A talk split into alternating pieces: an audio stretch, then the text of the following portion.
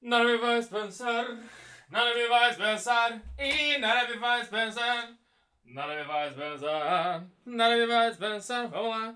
Nada me pensar, e nada me faz pensar, acho que não meu cérebro, pa pa pa para para pão, para pão pão. Não, tem que botar o microfone um pouquinho mais pra cima pra ficar na boca. Que dia é hoje? 26. Muito bem, senhoras e senhores. Hoje é dia 26 de maio de 2017. Loucura, cara. Já é meio já. Meio do ano. Já é mês 6. Mais 6 e acabou 2017. Vamos pra 2018. Nossa senhora. É, é, eu sempre, eu sempre que eu vejo a data e me dá esse negócio. Eu, é, a ignorância é uma benção, porque tu passa o dia inteiro sem pensar na data. Aí quando tu para e tu olha pro calendário e aí tu vê ali aquela bosta ali marcando que a gente tá no mês 6 já. Eu tô todo molhado porque eu tô encharcado da chuva. Tô todo molhado porque eu tô todo encharcado. Não, porque eu tava chovendo ali. E eu tava na rua agora voltando para casa. Eu tô todo molhado. Eu queria mandar um belíssimo vai tomar no cu pra Samsung, que produz o telefone Galaxy. E que não é nem sobre o telefone que eu quero falar, é sobre o fone de ouvido. Que veio junto com esta bosta desse telefone que é ótimo. Mas o fone de ouvido. Cara, por que por que, que existe fone intra-auricular? Eu comprei essa bosta desse celular. Eu achei que havia um fone decente. Aí quando eu abri a caixinha, vem aquela bosta daquele fone intra-auricular que tu tem que socar, socar dentro do ouvido. Tem que fazer uma cirurgia a cada hora que tu quer tirar o fone ou colocar. Vira uma missão na tua vida. tem que pôr essa bosta. Quem é que gosta dessa bosta? Aí tu coloca o, o telefone, o telefone, o fone Cara, é um troço inacreditável, cara. Você tem que pegar um troço e socar dentro do ouvido. É que nem andar com um cotonete pela rua. Sabe? Tu inferir um cotonete, deixaria ele lá dentro. Não! O que me impressiona, o que tá, que tá na minha cabeça agora, é como que tem uma indústria dessa bosta. Como que, que existe um fone que tu tem que socar dentro do ouvido. Eu sempre tento. Não, vou, vou resistir isso aqui, vou deixar só ele na pontinha, mas eu não consigo escutar nada. Então, cara, eu gosto de ouvir podcast na rua, daí eu tenho eu andando na rua com essa bosta socada, cara. E aí eu fui, eu fui no mercado com esse, com esse fone, tô ouvindo um podcast. Aí a mulher que eu fui pesar a banana, ela falou alguma coisa comigo que eu não entendi, porque além de tudo esse fone intra-auricular, tu não ouve mais nada ao redor. Aí ela falou alguma coisa, eu não entendi nada, cara. Só que aí tu tem que, tu tem que fazer uma cirurgia para conseguir ouvir que ela, aí ela ela ela ela fala de ter que tirar aquele fone de dentro da orelha. Aí dá um. E aí tu, o que que foi? Aí outro dia eu fui almoçar e aí o cara começou a me perguntar se eu queria bebida, só que eu não ouvi, porque eu tava com fone intra-auricular, só que eu pensei, cara, eu não vou fazer uma cirurgia aqui na minha, no minha orelha só pra eu ouvir o que tu quer me falar. E eu continuei com aquela bosta na orelha. Aí, aí ele, eu tive que tirar aquela merda, porque o cara ficou, o cara ficou me seguindo pelo restaurante, me perguntando um negócio que eu não tava ouvindo, o cara ficou atrás de mim. E aí eu finalmente tirei aquele negócio da. E depois tem que botar de novo. Cara, é a, é a, mesma sensação que andar com um pau socado no cu. É, é o quão desagradável é um, um fone intra-auricular. E tem outra coisa que eu gosto de fazer, eu gosto de ouvir rádio ou podcast enquanto eu almoço. Só que agora eu não posso mais. Porque essa bosta desse fone tapa toda a minha orelha e eu consigo escutar tudo que acontece do meu corpo enquanto eu tô comendo. Eu escuto tudo. Eu escuto a, a, a comida sendo mastigada, eu, eu, eu, escuto o caminho dela da garganta, pelo esôfago, pelo não sei o que, ôfago, pelo estrombo, pelo estômago. Eu escuto ela sendo digerida, eu escuto tudo que acontece. Não vai tomar no cu. O criador do fone intra-auricular foi uma péssima ideia. Ah, tirando isso de dentro de mim, Cara, eu fico andando na rua com essa bosta, cara. Eu não sei. Eu fico tão desconfortável com esses cotonetes socado que a única analogia que eu consegui, que eu consegui imaginar é. Isso aqui, eu estaria tão desconfortável assim se eu tivesse um, um supositório socado no meu rabo agora. Se eu estivesse andando na rua com um supositório socado no meu rabo, seria o, o mesmo desconforto. É tudo diferente quando tu põe aqui essa bosta. Tudo fica estranho. Parece que alguma coisa vai acontecer a qualquer momento. Tu não sabe o que que é. E, ele tem, e aí ele começa a mexer, porque tá socado dentro do ouvido, ele começa a se mexer sozinho, ele começa a ouvir uns... Cara, coisa horrível, cara. Eu acho que é isso aí. Ah, está aqui o meu vai tomar no cu para Samsung. Deixa eu sentar na cadeira. Porque eu vim da rua, eu vim correndo porque eu tava chovendo, e aí eu cheguei agitado, então por isso que eu comecei de pé, agora eu sentei, foda-se que não é vídeo, você não viu nada que aconteceu. Eu queria falar sobre uma coisa que aconteceu no Twitter. Segunda-feira foi um dia merda pra mim, porque. Não merda, não, não aconteceu, mas que eu discuti com um monte de gente segunda-feira. Cara, eu vou, eu vou te contar o que aconteceu. Quem me acompanha no Twitter, no Twitter já sabe o que aconteceu. Volta e meia no meu Facebook aparece sugestão de amigo para adicionar e sempre aparece uns jornalistas esportivos aqui do Rio Grande do Sul, porque eu sou amigo de alguns que eu trabalhei nessa área, tá? Aí aparece ali, ah, adiciona esse cara, daí eu vou lá ver quem ele é, ele trabalha numa rádio, é jornalista esportivo, eles são todos nerds, todos, todos. E são betas, nerds, e aí, aí oscila entre os magricelos e os gordos. Todos, não tem. Ou o cara pode até correr, se exercitar, mas ele é beta e nerd. Aí eu escrevi no meu Twitter, porque eu comecei a pensar, por que que esses caras são tudo nerd, beta ou gordo? Por que, por que que... Por que, que isso organicamente se, se, se surgiu na, na, no ambiente? Tá entendendo o que eu tô falando aqui? Caralho. Aí eu, eu perguntei assim no meu Twitter, eu inventei um, um dado, acho que eu botei, por que 98,3% dos jornalistas esportivos são betas barra nerds barra gordos? Eu escrevi isso, acho que foi isso. Essa é uma teoria que eu fico pensando, cara. Por quê? Eu acho que o nerd, nerd, que ele é nerd mesmo, ele foda-se tudo. Aí ele joga aqueles Magic, bate tazo, joga LOL. Sabe o que vocês fazem, esses nerds do caralho? Não sei o que vocês fazem. Mas o nerd que ele vira jornalista esportivo, eu acho que ele é o nerd que ele queria ser másculo. E sabe outra coisa que eu tô pensando muito sobre isso, cara? Quando eu vejo esses, esses cara beta que é o, o novo homem do, do da pós-modernidade, que ele não acredita em gênero, não existe papel, é tudo, é tudo desconstruidão.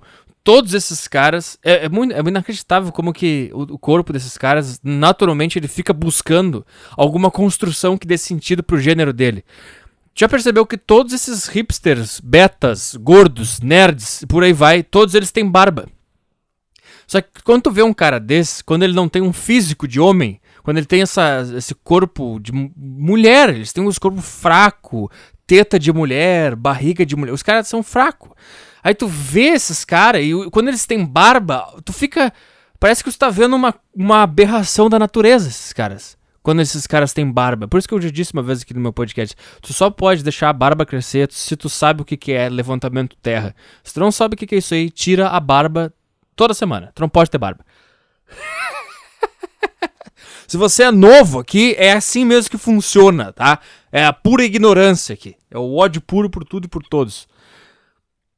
Então, e aí eu fico, fiquei pensando, esse cara ele se desconstruiu tudo, não existe masculinidade, não existe gênero, não existe papel de gênero, não existe homem, não existe mulher, não existe nada, não existe característica masculina e característica feminina. Então eles começam a virar essas aberrações e aí eles não se preocupam com físico, não se preocupam com coragem, com honra, com, com, com, com liderança, com fazer coisas de homem, eles não se preocupam com nada disso. Aí eles viram esses nerds, assim, é, justiceiros sociais, e é o corpo dele precisa ser homem, porque ele é um homem. E aí eles começam a deixar as barbas. E essa é a explicação de por que, que hipsters usam barba grande. Por que, que tu vê um monte de hipster com barba lenhador e tu fica olhando pro cara e cara não tem. O rosto dele não é de homem. O olhar dele não é de homem. O corpo dele não é de homem. A atitude dele não é de homem. Ele só tem a barba de homem. Tá entendendo? Eu acho que essa moda de ter barba é um movimento orgânico do, do, do do, do, do, do animal homem que está sendo completamente desconstruído, ele está precisando. A, a barba é a resistência contra essa, essa bosta toda. Só que o cara que deixa a barba, ele não percebe que é o corpo dele gritando por masculinidade, é o corpo dele querendo ser homem, é o corpo dele dizendo: se matricula numa academia, se vai lutar boxe, vai ser homem, vai ser macho, vai ser machista, caralho. Mas não. Aí só deixa a barba. E aí tu vê esses caras. Sempre que eu vejo um desses caras na rua com a barba grande e o corpo merda, os caras meio nerd de xadrez, eu fico. Me dá um, dá um conflito no meu cérebro, porque tu tem o. Tu não tem o. Tu não tem um jeito de homem, mas tu tem um apetrecho extremamente masculino que é a barba. Bom, aí, aí, a, minha, aí a minha explicação de por que que esses nerds, e todos os jornalistas esportivos, eles são justiceiros sociais. Todos eles falam, ah, é homofobia, o machismo, sexismo, racismo. Tu, tu, tu fala que ele, alguma coisa é viadagem, ele fala, ah, isso é homofobia. Todos eles são assim. Eles são todos desconstruidões. E eu acho que acontece com esses caras é que, como eles são muito, mas muito, mas muito betas, é, nem barba cresce nesses caras. E aí, porque eles não têm nem barba para crescer, eles têm que fazer o quê? Eles têm que se meter no futebol, que é o quê? É um esporte extremamente másculo. Então, eu tô completamente maluco, eu não sei o que eu tô fazendo. É uma teoria. Vou fazer o quê? É uma teoria que eu inventei na minha cabeça. Então, da mesma que o hipster ele deixa a barba crescer, porque o corpo dele tá precisando de alguma coisa masculina ali, porque ele tá vivendo num ambiente que destruiu a masculinidade, que desconstruiu tudo, que é pós-moderno, blá blá blá o nerd que vira jornalista esportivo, ele é um nerd que ele, ele tem até uma certa inveja da masculinidade, mas por que ele, ele foi criado agora nessa pós-modernidade que não existe masculinidade, que ser homem é ruim, que a masculinidade é tóxica e ele tem que ser aceito no grupinho? Então ele, ele é, vira esse cara que fala que tudo é homofobia, tudo é racismo, tudo não sei o quê, e ele começa a se interessar e começa a entrar de cabeça com a nerdice dele no futebol, que é a coisa. É um dos. Eu acho que é o esporte mais másculo. Tirando luta, soco na cara, e talvez o futebol americano, é, é um esporte muito másculo, que é, é até a evolução da guerra. Eu acho que no futebol, onde tem mais acentuada a disputa de território, no sentido de ter muitas divisões de, de vários tipos de campeonato, e aí tu tem, tu tem rivalidade de cidade, rivalidade de estado, rivalidade no país, rivalidade no continente, rivalidade no, no mundo, sabe? Eu acho que outros esportes até não tem tanto isso, tipo basquete lá nos Estados Unidos, é.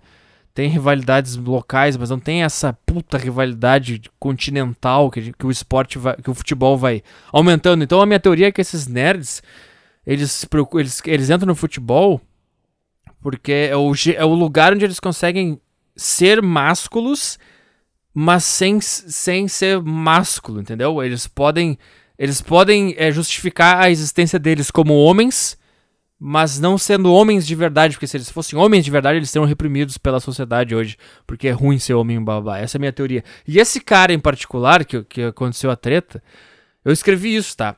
Aí tem um cara aqui que eu conheço, que é um jornalista esportivo aqui, que o nome dele é Gustavo Fogaça. O, o Twitter dele já é uma betice total. É Pitaco do Gufo, com dois Fs. Pitaco do Gufo, é uma coisa irritante o Twitter dele. O nome já é irritante. Aí tu vai ver ele, ele deixa o bigode crescer, só o bigode. Por quê? E aí tu vê a fisionomia dele. Ele não tem cara de homem, ele não tem voz de homem, ele não tem estilo de homem, ele não tem corpo de homem, ele não tem postura de homem, ele não tem atitude de homem. Aí o que, que ele faz? O que, que o, cor o corpo dele, desesperado por algum sentido pro gênero sexual dele, ele deixa o bigode crescer para pagar de alfa. Entendeu? E é essa, essa é o que eu, pelo que eu vi quando eu participei da imprensa esportiva, é que jornalista esportivo é nerd e, e, e, e precisa dessa, dessa. Eles não. Deixa eu tentar dar um outro exemplo pra você entender. Eu instalei o Tinder de novo no meu celular e eu não, eu não consigo match com ninguém, cara. Ninguém. Não é assim. Ah, o, o Petri ele tá se fazendo, ele é fresco. Ah, não, não. É ninguém, cara. Ninguém. E o que eu acho que aconteceu é que essas mulheres, elas devem ter, elas devem ter alguns grupos no Facebook de, de para se ajudar assim, ah, esse cara é um merda, esse cara é falou, estuprou, bateu na ex-namorada, esse cara é E eu acho que o meu perfil, a minha foto, meu nome deve estar tá, já foi divulgado assim pelo, pelos círculos sociais de mulheres aqui da de, aqui de Porto Alegre. Todo mundo tá sabendo quem eu sou, entendeu? E eu acho que criaram um, um negócio. Não, não dá like nesse cara aí que ele é um filho da puta. Então. Então. então, aí que, que, que, acontece? Eu, eu tô, eu, esse é o assunto de hoje, Arthur? É isso que tu vai falar hoje, durante uma hora e meia? Não sei. Sei lá. Aí que acontece? Com o cara que começa a ser reprimido pela, pela. Principalmente pelas mulheres, porque tu ser rejeitado por um homem, tu sendo homem, tu fica, ah, tá, foda-se. Mas tu ser rejeitado por mulheres é uma coisa que te faz mudar quando tu começa a ser rejeitado por mulher, tu começa a pensar, por que eu tô sendo rejeitado por mulher? Então eu vou mudar isso aqui, vou fazer aquilo ali, porque eu, quero ser rejeitado por mulher. Rejeitado por mulher. Então, esse negócio que elas falam, o padrão de beleza, a mulher tem a sua sexualidade reprimida, é o caralho, bicho. É o caralho. Quem, quem se reprime a cada não é o homem. Quem, quem tem um padrão a ser seguido, é o, a seguir, aliás, é o homem. O homem que está sempre alterando o que ele vai fazer, as coisas que ele gosta, as opiniões, o, a, o papel que ele cumpre na sociedade. Ele está sempre mudando de acordo com o que as mulheres querem. Só que o que a gente tem hoje é essa loucura de tu não poder ser machista, mas não é que o cara é machista, qualquer coisa que elas decidirem que é machista. Então o que que tu, tu cria esses caras, esses feministas aí, e eles, e eles começam a virar esses boiola, esses nerd. Por quê? Não é porque eles acreditam no feminismo, na luta contra a homofobia, na luta contra o racismo. Eles não acreditam em nada disso aí. Eles fazem porque se eles não fizerem, e mais, se eles se oporem a essas merdas, eles vão levar a eles vão sofrer no monopólio bucetal do comportamento do homem. Então ele vai, so, ele vai sofrer sem buceta, ele não vai ter mais buceta para comer. E aí por isso que 95% dos homens hoje, eles são feministas, são esses bosta que vocês estão vendo. Porque ninguém tem coragem de passar por uma seca de buceta e ser rejeitado por mulher por 10, 15 anos que seja, e continuar batendo de frente e seguir um caminho diferente, porque... Tá entendendo o que eu tô falando? Não sei o que eu tô falando disso. Aí eu, eu escrevi essa pergunta porque eu comecei a viajar aqui, porque eu comecei a perceber por que, esses caras são assim. Porque eles precisam ser aceitos por mulheres. E mulheres são burras e elas decidem coisas idiotas. E aí os homens, com medo de perder as mulheres, eles começam a baixar a cabeça para essas coisas idiotas que elas falam. Entendeu? E aí eles viram esses bosta. Aí elas falam. Elas falam, ah, masculinidade tóxica. Não, nós temos que. A masculinidade é muito ruim. Não existe papel de, de, de gênero. Não existe tudo. Vamos desconstruir tudo. Elas falam essas bobagens aí porque aí o homem tem medo de enfrentar essas bobagens. É um, basicamente é um namoro. Você que já namorou sabe como é que é. Aí amplia uma, uma, uma vibe de namoro para a sociedade inteira. É isso. Entendeu? Elas começam a inventar essas merda. É que nem no namoro. Começa a falar, ah, vamos não sei onde, vamos na festa da minha prima. E tu fica. Tu tem que ir, entendeu? Porque senão tu perde aquela buceta. Agora amplia isso aí pro mundo inteiro. Aí tu tem essas insanidades, essas ideologias, essas loucuras que elas metem goela abaixo. E tu tem um namoradinho que. Não, tá bom, tá bom, senão eu vou perder essa buceta. Vamos lá. Não existe papel de gênero. Ah, não existe conceito de masculinidade. É tudo uma construção social. Tá, tá bom. Sabe? Esse é o problema. Aí acabou tudo. Acabou... Esse é o diagnóstico do que tá acontecendo hoje no mundo ocidental, pelo menos. É isso que tá acontecendo. É a, lou a, loucura da mulher, a infantilidade da mulher. E não tem problema, a gente gosta disso aí. Só que foi dado demais. E aí os homens começaram a, a se borrar nas calças com medo de ser rejeitado por elas e começaram a aceitar essas demandas insanas e agora tá fudendo tudo. Bom, é isso consegui chegar numa conclusão. 17 minutos, não consegui contar a história que eu comecei a contar com 5. Parabéns, Arthur, tu é um merda. Aí eu escrevi isso e aí eu botei assim, por exemplo, e marquei esse cara, esse Pitaco do Gufo, porque ele é um nerd. Olha, olha, procura esse Twitter desse cara, Pitaco do Gufo com dois Fs. Tem, olha, tem, tem um vídeo no Twitter dele que tá, que tá fixado no Twitter dele. Se você ver esse vídeo, é um nerd. É um nerd com a camisa do Star Wars. O cara é, não tem voz de homem, não tem postura de homem, não tem atitude. O cara, sabe, tu vê que ele é um. Ele é um. Ele é um. Ele é um beta. Mas não tem problema, ele é um nerd. E aí ele deixa o bigode, só o bigode crescer, porque ele precisa de alguma, de alguma coisa masculina na vida dele, que o corpo dele tá berrando. E aí eu botei assim, por exemplo, e marquei esse cara. Ele não entendeu de primeira, ele perguntou exemplo de quê? Ele achou que eu queria algum exemplo de alguma coisa. Ele ficou me perguntando o que, que aconteceu e não respondi, porque, sei lá, cara. Aí eu acho que 24 horas depois, ele, ele entendeu. Ele foi ver meu Twitter, eu acho, e ele viu o tweet que eu faço a pergunta de por que, os jornalistas são betas. E aí, o por exemplo, e o cara ficou puto da cara. O cara ficou muito brabo, cara. Aí ele começou, ele começou a dizer que eu era preconceituoso, que a minha piada não tinha graça, e começou a dizer assim, ó, é só procurar meu nome no Google aí para ver as coisas que eu fiz, as bandas que eu toquei, os filmes que eu fiz. E o cara, calma, cara. Eu só fiz uma pergunta. Tu vai me negar que tu é, que tu é beta e tu é nerd. Pelo amor de Deus. Tu, tu tem coragem com essa tua cara de dizer que tu não é beta e que tu não é nerd, porra. Qual é o problema? Aliás, é pelo fato de tu ser nerd que tu faz o teu trabalho tão bem como tu faz. Só um nerd consegue ver um futebol, uma partida de futebol e começar a pensar: ai, vamos ver o mapa de calor disso aqui, vamos ver quantos chutes bolanhos deu a gol, vamos ver quantos cruzamentos o Léo Moura deu hoje. Sabe, cara? Vamos cronometrar aqui e ver a posse de bola do, do zagueiro só no lado esquerdo do, do campo. Que isso, cara? Tu é um nerd. Um homem não faz isso. Um homem normal. O cara vê o futebol, fica berrando lá, o cara dá um carrinho, arranca a grama, o cara, ah, isso é. Vai embora. Tu é nerd, tu fica vendo mapa de calor, cara. Qual é o problema de ser nerd? Não falei que é ruim ser nerd. Eu fiz uma pergunta, porque eu constatei uma coisa. Que eu tava percebendo que todo mundo que tá nesse troço é nerd. E a minha, a minha contradição que eu vejo é que o esporte é uma coisa extremamente máscula, competitiva, tem suor, tem, tem porrada, tem xingamento, tem competição. É uma coisa alfa, é uma coisa de homem. E eu comecei a pensar por que, que esses nerds estão se metendo nesse ambiente, tá entendendo? É que nem eu, que não tenho nada a ver com luta, me meter no meio de luta. Eu, alguma coisa estaria acontecendo no meu corpo pra eu me meter no meio que não é que não tem nada a ver com a minha personalidade. É só isso que eu quis saber. E o cara ficou muito puto, cara. O cara começou a dizer pra eu pesquisar o nome dele no Google.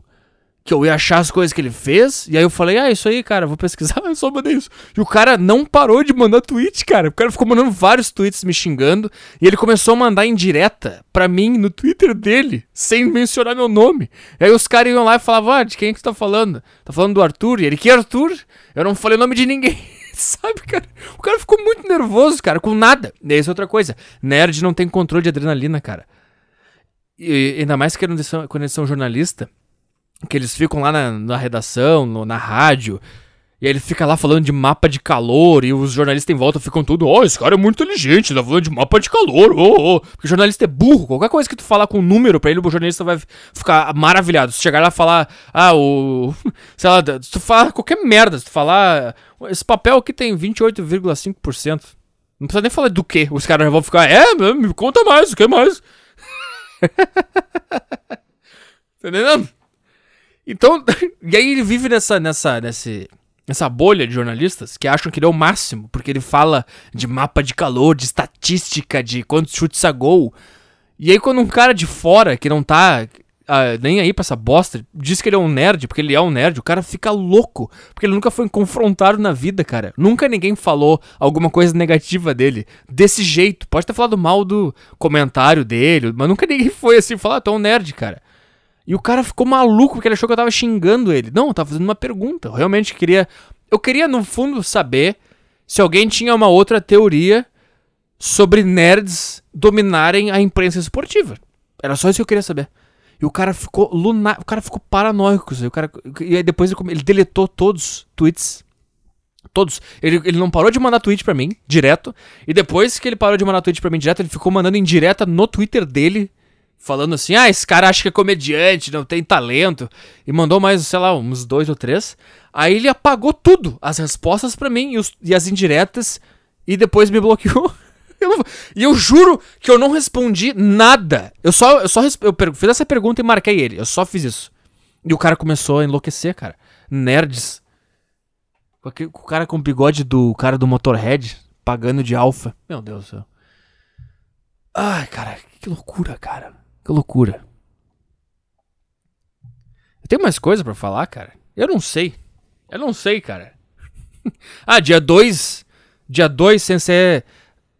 Hoje, né? Amanhã. amanhã. Na próxima sexta-feira, dia 2, eu vou me apresentar no YouPub. YouPub, aqui em Porto Alegre. Às 21 horas e 30 minutos. É na Joaquim Nabuco, não sei o que. Vê o evento lá no, no, na página do Facebook, na minha página lá. Ah, cara, por falar em stand-up. Eu falei que segunda-feira eu discuti com umas pessoas. A segunda pessoa que eu discuti foi um cara que faz stand-up aqui. Eu vou contar agora porque ele não deve ouvir até aqui. Se ele ouviu, ele ouviu 5 minutos só, ele não deve estar mais aqui. Cara, eu criei o evento da minha página desse show que vai acontecer, tá? Eu criei. Eu fiz lá Arthur Petri, no endereço tal tal, tal, tal. Aí um cara que me ouve me mandou uma imagem, uma arte que ele fez.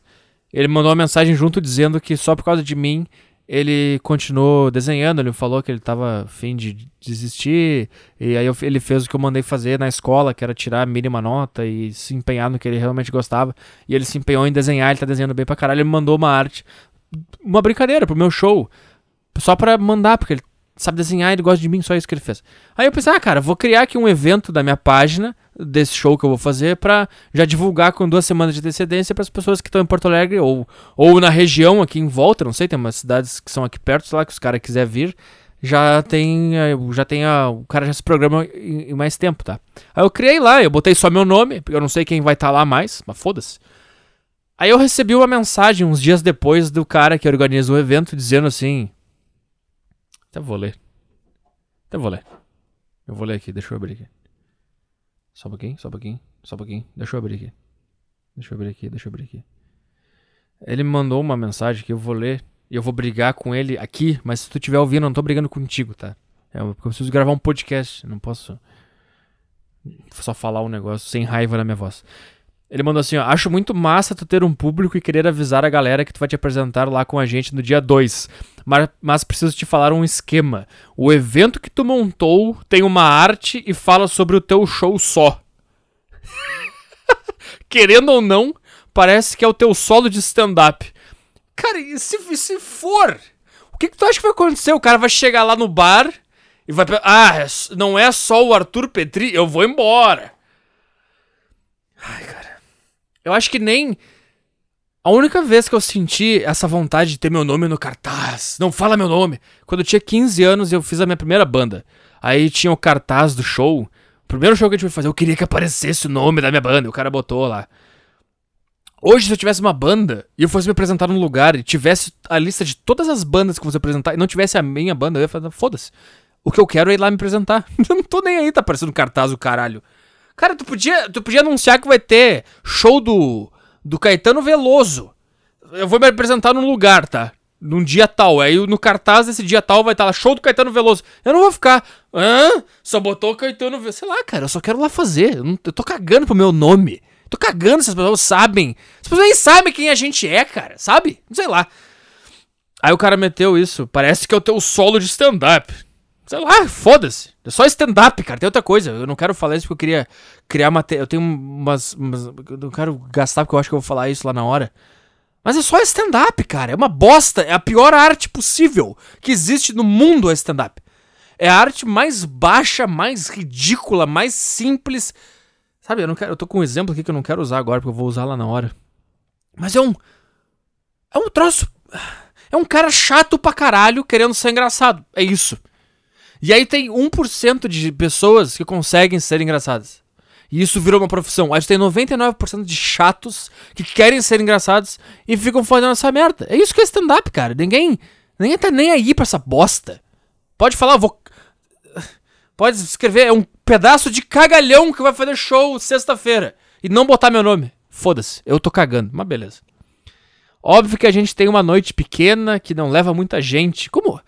Que, que, que isso, cara?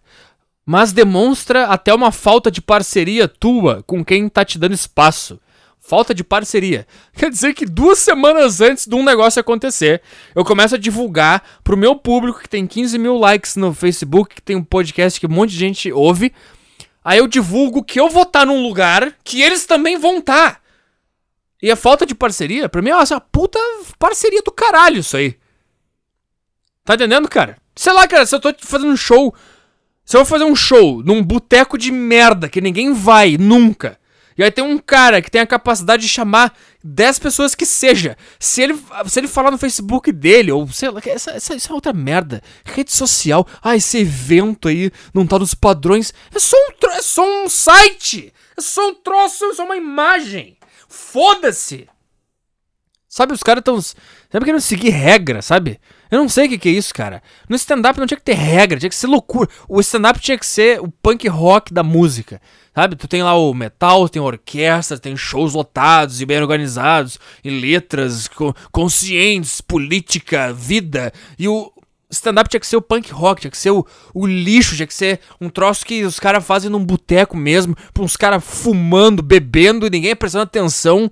E tinha que ter, no mínimo, uma briga pro final de noite. Isso que devia ser. Não devia nem ter evento no Facebook. Não devia ter porra nenhuma. Devia ter uns caras jogados no chão e um cara falando no palco. Era isso que devia ser stand-up.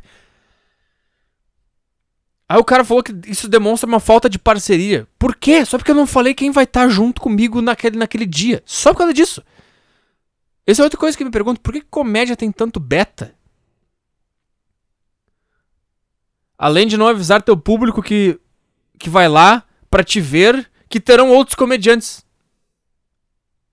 Cara, sei lá, cara. Sei lá, cara. Vai lá e faz. Os caras vão estar tá lá, pronto.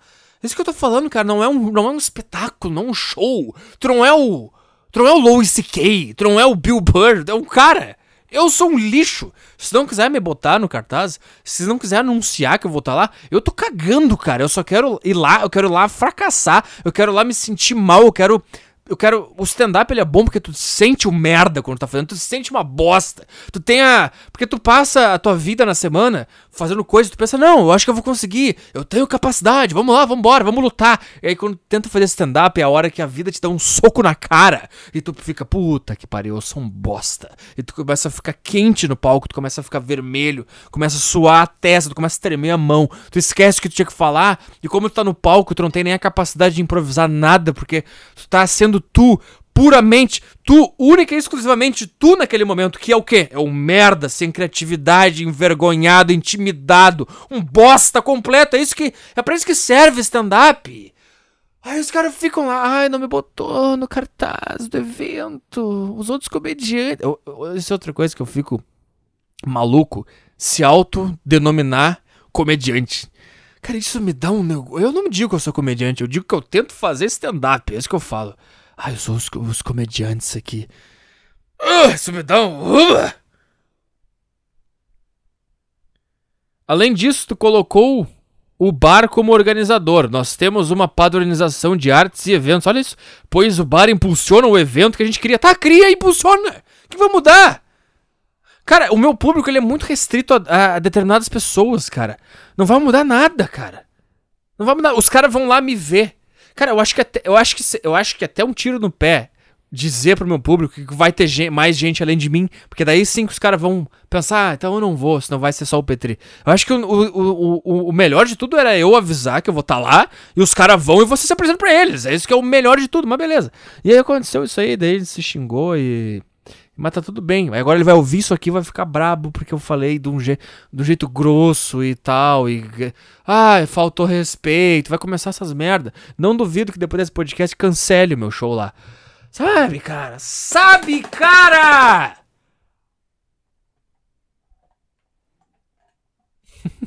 Sei lá, cara.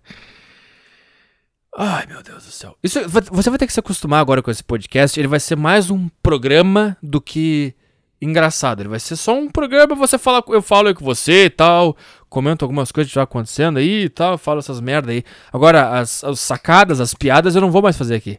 Sinto muito, vai se fuder. Tem uns caras que é muito engraçado que eles mandam assim: Ah, agora teu podcast tá chato que tá com esse negócio de stand-up. Tá, eu só tô falando agora, porque sempre foi. Em 2013, quando eu fazia o podcast que tu adorava, tu acha que aquilo ali era o quê, o idiota? Era eu com medo de ir pro palco. E aí a única coragem que eu tinha na minha vida era ligar o microfone na frente do computador e ficar falando. Essa era a minha coragem. Mas aquilo lá, tudo aquilo lá que você ouviu em 2013, 2014, 2015, 2016, eram tentativas de descobrir a, a como se fazer stand-up, como fazer um raciocínio, como, como, como criar um, um, raciocínio engraçado. Desde 2013 é isso. Só que eu nunca falei, ó, oh, eu estou tentando fazer isso. Eu nunca falei isso, só fazia. E você adorava. Aí agora que eu falo que eu tô fazendo, você não gosta mais, porque você é um idiota. Isso aí, cara. Se acostuma. Esse é o novo modelo do podcast. Eu vou. Eu não vou mais. Sei lá que eu tô falando aqui, cara. Vamos ler e-mail. Vamos ler e-mail. Sinto que ficou vazio esse podcast hoje. Se você quer ouvir reflexão, um negócio mais profundo, você quer ouvir um, um negócio mais tocante, mais emocionante, mais íntimo, agora você vai ter que me ver ao vivo, cara. E se você quiser me ver em Porto Alegre, dia 2, vou estar tá lá, vou falar suicídio, remédio, psicopata, essas coisas aí. Sabe o que é foda de falar isso? Porque eu fiz duas vezes e eu não sei fazer stand-up.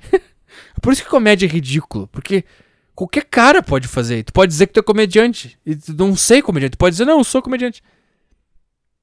Sabe? Uma, uma das coisas que eu adoro em, em, em poder dizer que eu sou comediante é quando eu falo alguma merda que é errada ou quando eu falo alguma bosta que eu acredito que eu tô certo e um cara vem e me desmente, eu falo, ah, não, cara, é só comediante.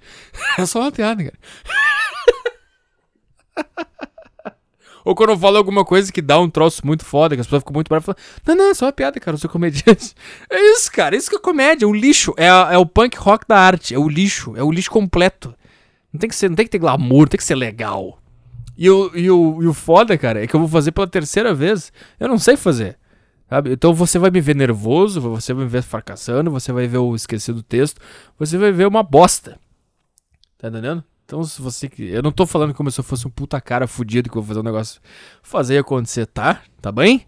Tá bem? Então tá bem? Ah, vamos ler e-mail aqui, cara. Ah. Pitaco do Gufo. Eu Vou te contar um negócio, cara. Como é que o cara escreve? Criar nome de usuário. Aí ele escreve Pitaco do Gufo. E o cara não lê aquilo ali e não bate nele um negócio de. Isso aqui tá meio patético. Não, não bate, o cara continua. Porque ele dá o pitaco. Ele dá o pitaco, vai aqui dar o meu, a minha visão diferenciada do jogo de futebol. Cara, vai tomar no teu cu, cara. Vai te fuder, ô merda. O cara enlouqueceu, cara. O cara enlouqueceu. O cara começou a mandar tweet atrás de tweet. Apagou tudo depois. Me bloqueou. Eu não fiz nada, só fiz uma pergunta.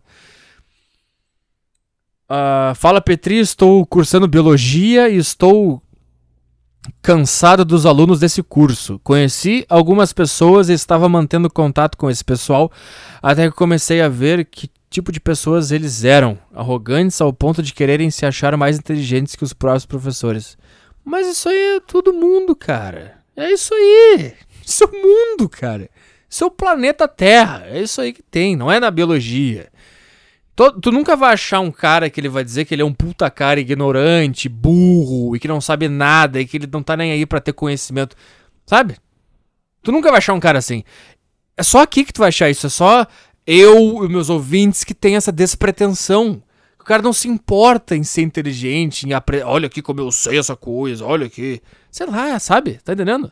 É, eu- a minha dica é para de se sur- surpreender com isso aí, porque isso aí é, é a vida toda. Isso aí vai acontecer a vida toda no teu caminho. É isso que vai acontecer. Vai ser no trabalho, vai ser na família, vai ser na escola, vai ser na faculdade, qualquer curso, cara. Qualquer curso. Os caras não sabem fazer outra coisa além de discutirem uns com os outros pra ver quem é o mais inteligente. E tem outra coisa também, cara. Faculdade é pra isso. É pra tu te achar mais inteligente. É por isso que faculdade é uma bosta, não serve pra nada e você devia fazer de tudo pra não entrar na faculdade. Você tem que fazer de tudo durante a escola. Você tá na escola agora, não fica nessa de eu vou passar pro vestibular, eu vou fazer uma faculdade. Não. O que você vai fazer agora você tá na escola é vai se focar em alguma coisa pra não precisar ir pra faculdade. Você vai fazer o que você tiver que fazer. A faculdade tem que ser assim, ó, putz, não consegui fazer as coisas que eu queria fazer, não deu certo, vou ter que fazer a faculdade. E durante a faculdade você vai ficar continuar se esforçando pra fazer alguma coisa pra poder sair daquele lugar logo, porque faculdade não serve pra nada, tirando algumas exatas, uns negócios mais mais foda que tem que saber, que e- e é um troço que tu vai ter um conhecimento mesmo. Sabe? Até biologia eu acho que tu pode estudar por conta própria também, sei lá. Mas faculdade é, é, é para as pessoas ficarem discutindo e ficarem se masturbando umas às outras pra dizer que elas são inteligentes porque elas são elite. Eu estou na faculdade, eu, sei, eu tenho superior completo. É só pra isso que serve, cara. Tipo, a- o que faz a pessoa querer entrar na faculdade já é essa, essa vontade de ser inteligente, entendeu? Então o que tu vai chegar lá, tu vai conhecer só gente que quer ser inteligente, mas não no sentido positivo, entendeu? Mas porque aquilo ali é quase que uma tara dela. Não tô dizendo que é ruim tu querer ser inteligente. Eu quero ser inteligente, mas eu quero ser inteligente e quando eu vejo uma informação, alguma coisa, quando eu percebo o tamanho de possibilidades e contradições e hipóteses e livros e conhecimento e informação, eu, eu falo, cara, eu não sei nada. Olha, aqui eu desisti, eu não sei nada, cara. Quer saber? Foda-se, eu vou viver na minha ignorância. Se eu conseguir captar uma informação, um conhecimento aqui, um conhecimento ali durante essa minha caminhada pela ignorância, beleza, tudo bem. Sabe? E, e sempre que eu, que eu descubro alguma coisa nova ou tenho algum conhecimento, alguma coisa, eu não. Eu sempre desconfio dele também. Porque eu sempre penso assim, ó, deve ter algum outro ponto de vista que bate esse que eu tô falando. Deve ter algum outro ponto de vista que bate o que eu acabei de ler aqui. Deve ter esse livro que fala X e deve ter um livro que pega e fala, não, X não é X, X é Y. Sabe? E quando tu tem essa noção, cara, tu passa mais a observar e os teus comentários são despretensiosos e eu acho que até tu começa a pender mais pro lado da comédia, porque tu começa a ser verdadeiro contigo mesmo. E aí tu tem a capacidade de dizer, eu sou burro, eu não sei, o que é mitocôndria? Sei lá, cara. Tá entendendo? O cara vai ficar, eu não posso não saber o que é mitocôndria porque eu tô na faculdade de biologia, porque eu preciso parecer inteligente pro professor. Agora tu fala que tu não sabe o que é mito mitocôndria na, na, dentro da faculdade de biologia, isso, torna, isso se torna automaticamente engraçado porque é muito verdade. Eu tô dando mito, exemplo de mitocôndria porque é a única coisa que eu sei de biologia, eu acho. Eu não sei mais nenhum termo de biologia. Pra te falar a verdade, meu cérebro tá dizendo assim: Tu tem certeza que mitocôndria é coisa de biologia? Será que não é outra coisa? Será que não é uma fórmula matemática? Tipo, Bhaskara. Quem me, quem me diz que Bhaskara não é uma célula da minhoca? Sei lá, cara. Sei lá. Eu não sei nada. Tá vendo? Eu não sei nada. O que mais tem aqui? Foram. Foram fora que eles são um bando de chupa-rola dos professores. Isso é outra coisa que tu vai encontrar na faculdade. Chupa-rola de professor, é o que mais vai ter. E se acham superiores a todos. São os típicos nerds arrogantes, tão arrogantes quanto o Zé Maromba, que se acha o Fernando Sardinha e chamam todos de frango. Eu queria. A minha próxima camisa eu queria fazer uma regata de treino escrito frango. Aí o cara vai, ah, tu é frango? Sou, sou frango, pronto, acabou. Uma vez eu fiz apenas uma piada sobre casar com uma mulher, apenas para ela cozinhar para mim e fui quase crucificado por eles. Tentei até fazer outras amizades por lá, mas quando olho para fora desse grupo eu só vejo um bando de aborrecentes social, social warriors, maconheiros e os baladeiros de fim de semana. Mas isso é jovem, isso não é biologia, isso é jovem. Vejo que você também não se encaixa muito bem com as pessoas da sua faculdade. Tem alguma dica do que posso fazer? Me afasto ou continuo mantendo contato? Isso a gente cai no que eu falei antes do monopólio bucetal. Eu tenho certeza que o que mais te pega nessa história toda é porque as mulheres não vão dar pra ti porque tu é esse cara. Não é nem pelas amizades masculinas que tu perdeu, é mais pela aceitação feminina. E tu só tenha dúvida. Tira, tira a buceta da equação. A tua pergunta ainda continua? Me afasto ou continuo mantendo contato? Se tu tirar o fator buceta, essa pergunta ela se mantém ou tu vai pensar, não, foda-se esses caras, eu vou continuar sendo o que eu sou, né? Então, tira o fator buceta dessa equação e tu vai ter a tua resposta. é isso, cara. Tudo, tudo que tu tiver dúvida, que tu tiver mal, que tu tiver puta que pariu, tiver meio mal, assim, com dúvida de que caminho seguir, tu vasculha essa equação e tu vai achar o fator buceta. E tu tirando o fator buceta de qualquer equação da vida, tu vai ter a resposta do que tu deve fazer para acalmar tua alma. Tá? Essa é a minha dica. Tira, eu não vou te dar a resposta. A minha resposta é porque eu tirei o fator buceta. Então tu sabe a minha resposta. Mas a minha resposta é tira o fator buceta. Eu até quero falar dica aqui pro cara, mas eu quero manter só no ar isso. Tira o fator buceta. Só isso que eu quero terminar assim. Mas tá me dando uma vontade de falar sobre isso. Sobre ser sociável e amigos, mas eu não vou falar. Porque eu já falei pra caralho. Essa, essa, é só isso que eu vou falar. Tira aí o fator buceta e vê o que acontece. Relacionamentos são uma bela bosta. Então Arthur tem 17 anos, sou um belo de um fudido. 17 anos e tu é um belo de um fudido. Eu podia ter só escrito tenho 17 anos, eu já ia saber que tu é um belo de um fudido. Geralmente sou bem na minha e evito relacionamentos ah, não somente amorosos, mas amizades também. Tenho duas amigas, o único amigo do sexo masculino que eu tinha pirou por conta do vestibular e estamos quase três semanas sem se falar e não sei o que fazer. Eu conheci uma garota um ano atrás ah, de uma dessas amigas e a gente ficou umas duas ou três vezes, porém não rolou nada na época.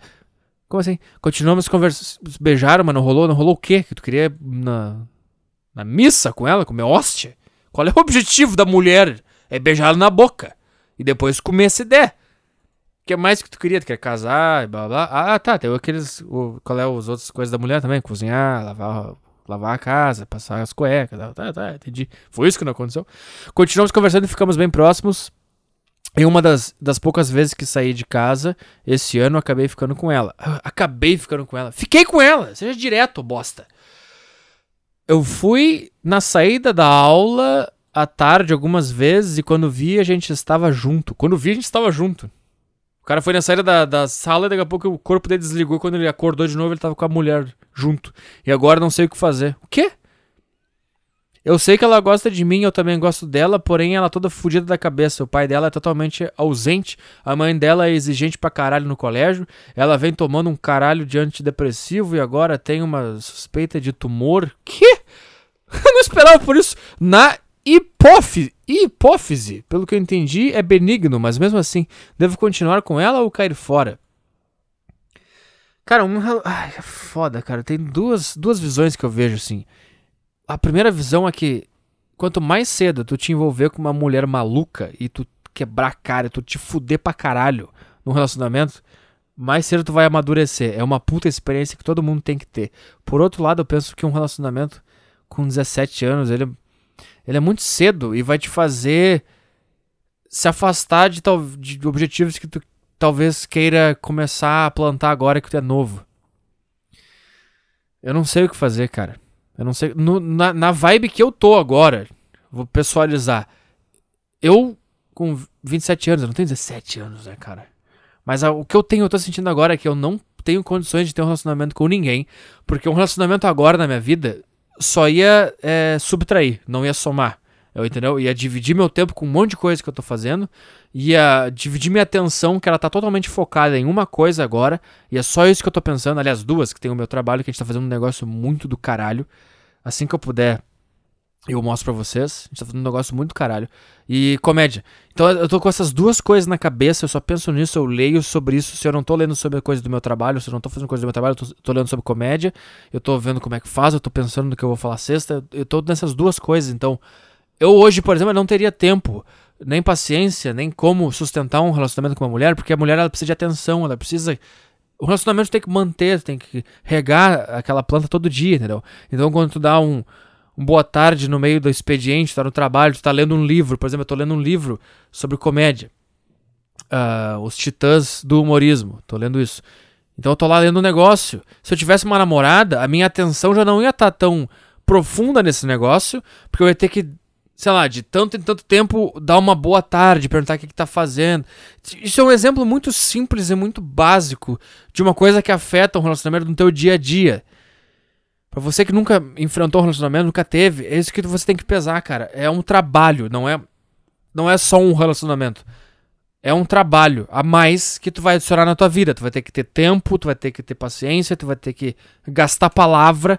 Entendeu? Quando eu falo gastar palavra, não é que puta que saco ter que falar com essa mulher. É porque tu vai estar tá direcionando, talvez, toda a tua energia para um objetivo que tu quer seguir.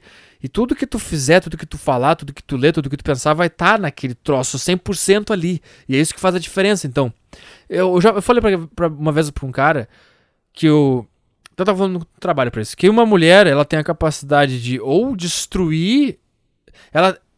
A mulher, ela, ela tem a, ela tem a capacidade. É isso?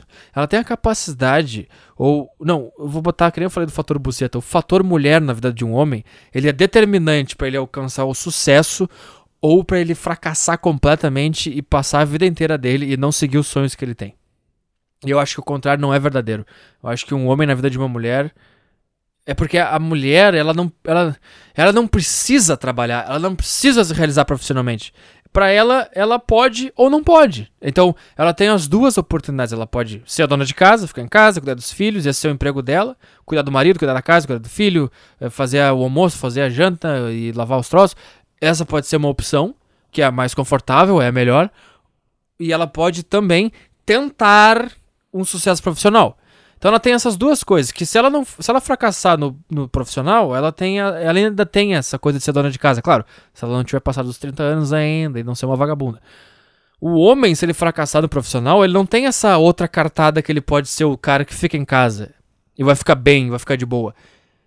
Por isso que eu, eu por isso que eu digo que não é a mesma coisa. Não é, o homem não tem, ele não, ele não é, ele não tem a ele não tem a potência de ou elevar a mulher ao sucesso profissional ou pegar e destruir ela, porque para ela tanto faz. Para o homem é isso, é a vida dele é o sucesso profissional, é se realizar, é seguir os seus sonhos e conseguir atingir eles. É isso, é só isso que ele tem na vida, só isso que ele tem para fazer. E o homem que não consegue isso, consequentemente não consegue mulher e a vida dele não tem sentido, ele fica mal. Então, cara, ah, deixa eu ver quanto tempo eu tenho aqui. Será que eu tô me enrolando muito? Não, tá, tá beleza. 49. Então, cara, o que eu, o que eu tô falando. assim, é que no momento que tu tá agora, como tu é muito novo. Eu não quero falar porque às vezes é, é bom tu ter um relacionamento merda desses logo cedo, cara, pra já entender como é que funciona a dinâmica de um relacionamento, de uma mulher, como é que funciona a cabeça dela, como é que é ter uma pessoa na tua vida. Talvez, eu não sei, como é que tá a tua vida? Tu tem alguma coisa hoje além da escola que tu coloca e tu faz, e tu passa a tarde inteira fazendo, e tu vira madrugada e não percebe que virou madrugada porque tu tá fazendo aquela coisa, que não seja videogame, tá? Uma coisa que vai te trazer alguma coisa. Tu tem isso. Se tu tem isso logo cedo, então eu te diria para não ir pra um relacionamento. Se tu ainda tá com a vida meio vazia, é só escola e tu ainda pode ir pra um relacionamento. Só que é o seguinte, tu não, tu tem que também ter na cabeça, isso aqui eu não vou casar com essa mulher, isso aqui vai ser um período de experiência. Talvez até tu te torne muito cínico sabendo dessa informação, eu não devia ter falado isso, eu devia ter falado, cara, namora ela, porque aí tu ia te tocar sozinho dessas coisas que eu tô falando agora e agora talvez tu fique um cara muito cínico, mas foda-se, sei lá, cara pediu minha opinião. Nunca tive um relacionamento. Uh, o que mais que ele fala aqui? Sério tô com uma, e tô com puta medo de me fuder. Tá, isso é a primeira coisa que tem que tirar da cabeça já. Tu vai te fuder, fim de. Fim, abraça a fodeção, te joga na fodeção, vai lá pro, pra lama, mergulha no esgoto e sobe de volta depois de um tempo. Tranquilo isso aí. Ela só ficou com os três caras além de mim e também tem zero experiências com namoro e coisas do tipo. E além disso, duvido achar outra garota do ensino médio que não tenha sentado em mim pelo menos quatro caralhos diferentes, só saiba falar em putaria, festa, blá blá blá. Enfim, continuo com ela, mesmo sabendo desses problemas. A mulher já é problemática pra caralho, ela é umas três vezes pior, ou caiu fora. Vai, cara, vai. Te joga. Te joga na lama. Pode ser que dê certo, mas já sabe que isso aqui é. Tem que. Por exemplo, cara, pra mim, pro cara que tá me ouvindo que já é mais adulto, a gente não teve ninguém para perguntar: será que eu entro nesse relacionamento? Será que eu faço isso? O relacionamento só aconteceu. E a gente pensou, ah, isso aqui é vida, então. E aí ele aconteceu, ele deu a merda, e tu pensou, ah, isso aqui é vida, então. E aí ele dá a merda, daí tu sai da merda e tu pensa, puta, isso aqui é vida. Isso aqui é vida, isso aqui é relacionamento com mulher. Ah, tá. Daí tu vai lá e encontra outra mulher. Ah, não, aí tu vai, tu pensa, ah, não, agora tá, agora eu já sei. Aí tu vai lá e toma na cara de novo. E tu fica, como assim? Eu já, eu já sabia como é que era esse negócio. Eu já sabia, eu já, tava, eu já enfrentei esse negócio. Isso aqui é vida? É assim que as coisas são? Aí tu te fode nesse aí, acaba esse aí, tu fica.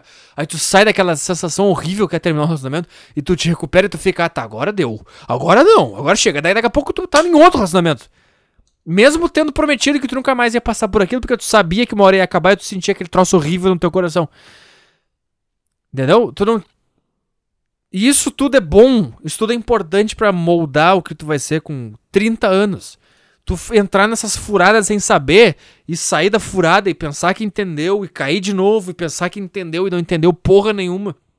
Isso é bom que isso aconteça naturalmente sem ninguém te falar nada. Isso é importante, mas agora que tu me pediu, agora tu vai ser cínico, tu vai entrar no troço. Eu, eu te dei um cheat agora, cheat, um cheat, um code, eu te dei, eu te dei um. Tô dando pensar numa analogia. Eu te dei um. Eu, eu, eu cortei caminho.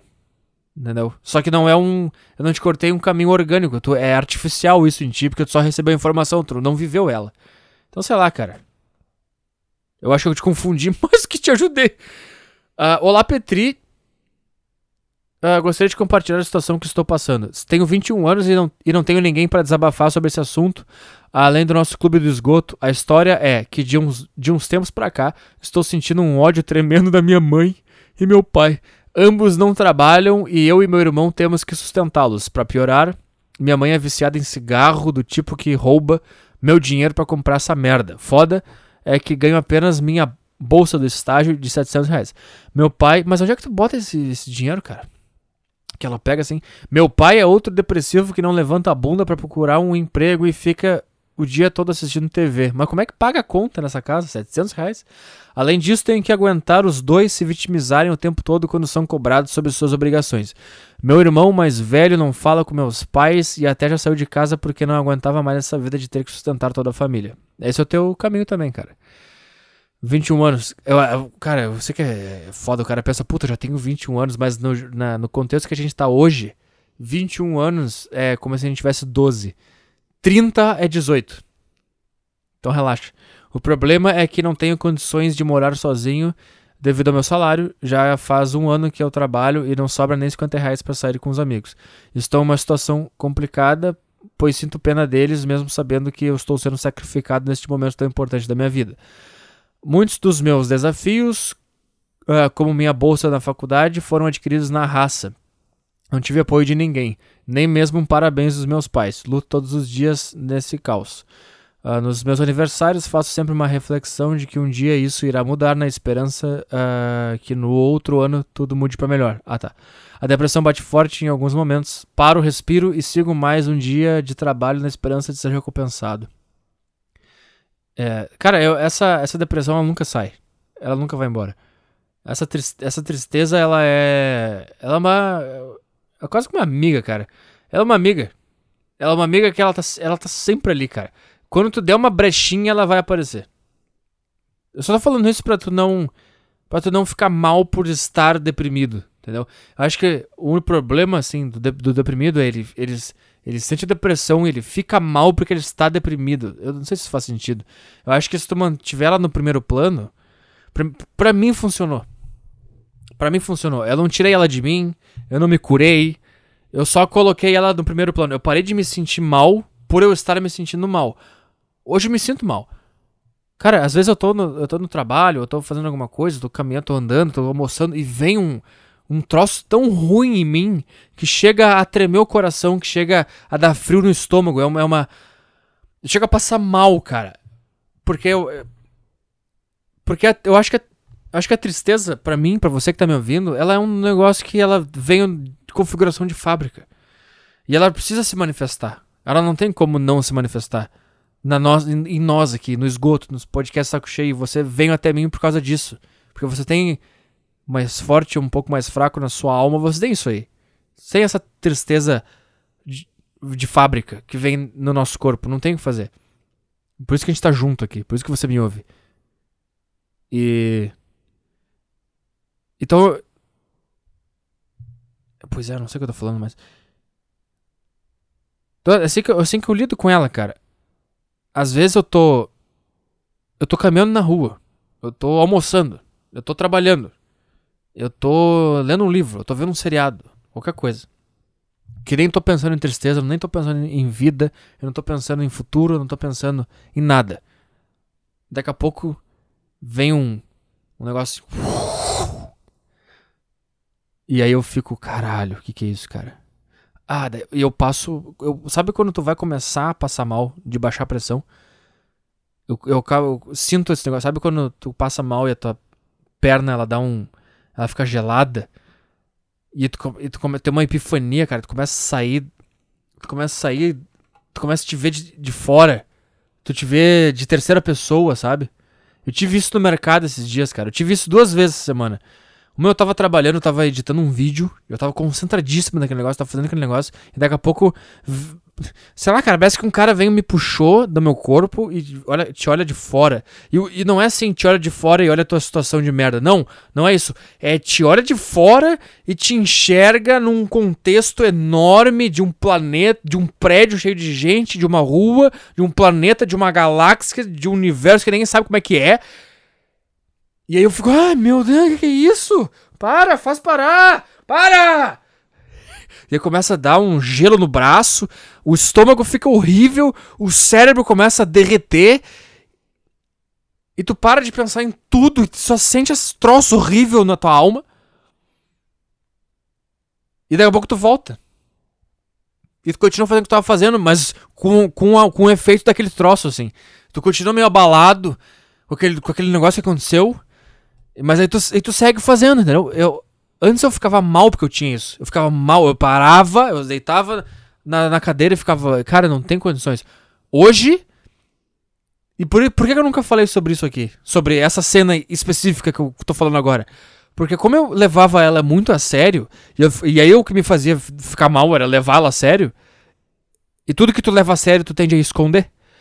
Então, o segredo do, de lidar com o próprio cérebro é sempre escavar ele. Ele tá, ele tá sempre tentando te esconder alguma coisa. Teu cérebro tá sempre tentando esconder alguma coisa. E quanto mais ele tenta esconder aquela coisa, mais, mais, mais íntima, mais verdadeira e mais importante ela é pra ti. E aí, cara, é daí que vem, eu acho, tu conseguir fazer uma coisa interessante. Pelo menos no meu caso, que é, que é comunicação. Quando tu consegue detectar essas coisas. E é muito difícil, cara. É muito difícil porque tu tá no teu próprio cérebro, o teu cérebro tá escondendo o negócio de ti, e o teu próprio cérebro, o mesmo cara que tá escondendo esse negócio de ti, é o cara que tem que revelar esse negócio. Entendeu? Só que o, o cara que tá escondendo, se se dividir em- o cérebro em dois, o cara que tá escondendo, ele tá escondendo porque ele tá te protegendo. Porque ele não quer que tu veja aquela merda, ele não quer que tu sinta aquela tristeza. E o lado que, que revela aquela coisa é o cara que quer que tu seja sincero, que tu seja honesto, que tu tenha poder na tua palavra, que tu tenha poder de comunicação, que tu conecte com as pessoas, porque são essas coisas que vão te conectar com as pessoas. É por isso que eu fiz esse podcast, é por isso que as pessoas me escutam, porque eu pego essas coisas que estão lá no fundo do meu cérebro, que tem esse cara tentando esconder, e eu tiro aquela merda e falo. Eu não tenho vergonha. E, e todas as coisas que eu não revelei até agora não é porque eu tenho medo, porque eu tenho vergonha, porque eu sinto. É porque eu não consegui ainda encontrar essas coisas que ele tá escondendo de mim. Entendeu? Eu, eu tento falar tudo o que passar na minha cabeça, todas as inseguranças, tudo que eu, me, que eu sinto merda, todas as piores coisas possíveis que passam do meu cérebro, eu tento tirar aqui e falar. Só que isso é um trabalho muito difícil, porque eu tenho meu, meu cérebro deve estar me escondendo várias coisas agora enquanto eu falo isso aqui. Ele deve estar me escondendo várias inseguranças, várias fraquezas, várias, várias coisas que ele pensa não expõe isso pro mundo, porque tu- se tu for fraco no mundo, tu vai morrer e eu quero fazer tu sobreviver. Só que a gente vive num mundo moderno com comunicação. O meu cérebro não tá programado pra ter um microfone na minha frente um, um computador na minha frente gravando a minha voz, e essa minha voz vai vai vai num arquivo que um cara vai baixar, o cara vai gostar de mim, o cara vai comprar minha camiseta, o cara vai ver meu podcast, o cara vai me dar 10 reais, o cara vai no meu show. Isso não tá programado pro meu cérebro. Pro meu cérebro é, tu não pode expor tua fraqueza, porque a gente tá na selva, se tu mostrar que tu é fraco, o cara da caverna do lado vai vir te matar, vai roubar tua mulher, teus filhos, tuas comidas. Entendeu o que eu tô falando? E o que eu tô falando? Não faço a menor ideia. Eu não sei nem como é que eu cheguei aqui. Ah, sim, porque o cara falou que ele tem a depressão. Então o que eu tô te falando é. Não leva a sério esse negócio. Entendeu? Vai, vai lá, vê o que, que, que essa depressão tá te falando. Vê se ela tá te dizendo que tu é um fracassado. Fala, puta, eu sou um fracassado. Se ela tá dizendo que tu. que tu quer tu matar tua mãe? Se ela tá dizendo isso e tu tá tentando esconder porque tu não pode revelar isso, fala. Eu quero matar minha mãe. Acho que foi até o que tu escreveu aqui, né? Estou sentindo um ódio tremendo da minha mãe. O cara, o cara falou pra mim o negócio que o cérebro dele tem que esconder. É exatamente isso que tá acontecendo. Então, os negócios da tristeza, da depressão, cara, é, relaxa com isso. O resto é muito mais difícil de passar por cima do que a tristeza e a depressão. Eu, eu também acho que a, a- uma das coisas que cria a depressão, essa crônica que as pessoas têm que tomar remédio, é, um- é exatamente essa supervalorização da tristeza. De um negócio, porra, tristeza, não posso sentir, meu Deus, eu não posso ser triste. E aí tu, tem- tu começa a sentir triste, tu pensa, não, não posso sentir triste. E aí tu tá triste porque tu tá triste. E aí tu começa a fazer triste porque tá triste, porque tá triste, porque tá triste, porque. E aí tu cria uma doença crônica nas pessoas. Ah, era só um cara chegar e falar, cara, a tristeza é que nem a felicidade. Aliás, ela vai aparecer mais ainda na tua vida do que a felicidade. Tranquilo, cara, é só um sentimento. Sente ele, expõe ele, relaxa, cara, tranquilo. É só um sentimento. Não fica tentando esconder ele. E é engraçado porque eu acabei de falar que o cérebro tenta te proteger. É que a gente vive no mundo moderno hoje, cara. É, e tem tanta coisa que o nosso cérebro não tava programado pra, pra lidar. E ele continua com aquela configuração lá do início, lá da caverna e tal. E, e essas contradições começam a acontecer. O problema é que tem. É que não tem quanto. Tá, já falei isso aqui. Ah, parabéns. ah, como é que ele fala aqui? Ah, tá, ele adquiriu na raça, depressão. Tá. É foda ah, que ser meu pai e mãe não é foda, tenho que ser meu pai e minha mãe. Não tenho exemplos em casa e acabo tendo que tomar tapa na cara lá fora. Cara, é, eu sei que é eu sei que agora tá foda, eu sei que agora tu acha que não Tu acha que agora não, não, não, não faz sentido, tu acha que agora não que é só soco na cara. Só que isso aí Cara, eu aprendi isso por causa da academia. Eu aprendi que sofrer é bom. Eu aprendi isso porque a academia foi o que me trouxe isso. Porque eu não, eu não tive o que você tá tendo de tomar tapa na, na rua. Entendeu? Então eu, tive que. Eu, ainda bem que eu tive academia na minha, na minha vida pra me dar esse mesmo senso. Talvez o teu vai ser bem mais forte que o meu. Porque o meu é meio patético. Então, cara, se tu aguentar isso aí que tá acontecendo agora, imagina o homem que tu vai ser com 35 anos e tu vai olhar pra essa história e tu vai pensar, puta, eu tava nessa casa com meu pai, com a minha mãe, e eu, e eu ganhava 700 conto, ela pegava pra, fum- pra fumar cigarro, eu sentia aquela depressão, eu sentia aquela merda. Imagina quando tu tiver 35 anos e tu olhar pra trás Isso vai te trazer, vai te deixar um cara forte, cara. Essa situação vai te deixar um cara forte. Eu sei que agora que tá na merda é foda. Agora é foda. Pra caralho, eu sei. E tu olha pra frente e tu não vê nada. Tu olha pra frente e tu pensa, isso aqui não, não vai acontecer nada. Eu não vou ter recompensa por nada disso aqui. Isso aqui tá uma bosta. Eu não vislumbro nada na minha frente. Eu sei que tu tá sentindo isso agora. Mas eu, vou, eu, eu acho, cara, eu vou te dizer um negócio, eu não sei. Eu posso estar meio empolgado com o meu atual momento e daqui a pouco, dá cinco anos, eu olho pra trás e eu penso, cara, eu fracassei em tudo, cara. E aí eu vou estar pior do que eu tava antes de tentar fazer essas coisas. Eu não sei quanto. Eu, não- eu perdi a, a- a linha do raciocínio. Perdi. Mas eu acho que não tem como. Um cara que, que apanha tanto assim, que vive esse troço, ele não, ele não se tornar um cara forte e diferente da maioria e que vai fazer alguma coisa, entendeu? Eu acho que se tu aproveitar esse momento de merda agora. Esse é o meu novo lema na vida. Se jogar na merda, aproveitar a merda, fracassar, ser um bosta, errar, fazer merda, tomar soco na cara, se fuder, se lesionar, tomar no cu. Entendeu? Porque eu não tinha, eu não tinha senso de caminho na minha vida. Eu não, eu não, eu não entendia que tu podia trilhar um caminho até chegar num troço que as merdas iam acontecer e elas eram importantes, entendeu? Que nem eu falei no último podcast, cara, às vezes. Às vezes não, a merda é boa e eu tinha medo, sei lá. Manda, aí, to, Petri, manda vai tomar no cu pra prefeitura de Uberaba que não pode dar a porra de uma van pro time de basquete viajar pra São Paulo. então tá bom. Bom dia, tarde, noite, caro Petri. Satisfação vou ler, você ler meu e-mail. Ultimamente tenho percebido que minha paixão pelo meu time, Esporte Clube do Recife, tem afetado um pouco minha vida. Quando ele perde, fico puto, triste, mas fi- fica mais difícil do que já é de me comunicar com as pessoas. E esses sentimentos perduram por alguns dias. Tenho tentado me afastar o menos afetar o menos possível, mas não tenho obtido êxito. Como notei que você era um gremista fanático, até apareceu numa, mat- numa matéria da Batalha dos Aflitos, e hoje parece ter diminuído isso bastante. Queria saber como você fez, se foi espontâneo, se não foi, enfim. Ah, gosto das opiniões e queria saber o que você acha disso. Cara, como que eu abandonei o futebol, cara? Eu, eu tive um desses momentos de epifania também, que nem eu falei antes, de parece que um cara vem e te tira do teu corpo. Eu, eu tocava bumbo na torcida organizada do Grêmio, eu tava lá tocando, era um jogo, acho que era Grêmio Atlético Mineiro até. Eu não sei como é que eu lembro essa porra. E eu tava tocando aquele troço, cara, e daqui a pouco eu, aconteceu isso, veio um cara, me tirou do meu corpo, e aí eu não fiquei mal pelo, pelo, pela grandiosidade de tudo e, e me enxergar num sistema. Eu fiquei mal por causa do contexto mesmo que eu tava fazendo, da bobagem que eu tava fazendo. E aí eu me vi de fora tocando tambor. Eu, me, eu vi a minha relação com uns caras jogando bola. E eu me vi tocando tambor com uns caras jogando bola. E me vi tocando tambor com outros caras mexendo os bracinhos cantando.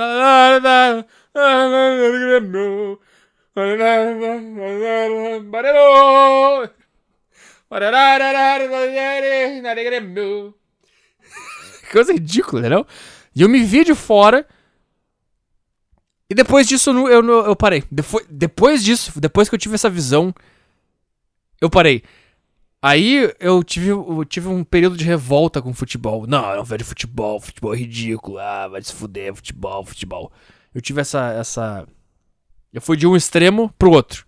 E depois, ao longo do tempo, eu comecei a voltar a assistir, mas sem, a, sem me importar. Eu comecei a assistir porque futebol é legal.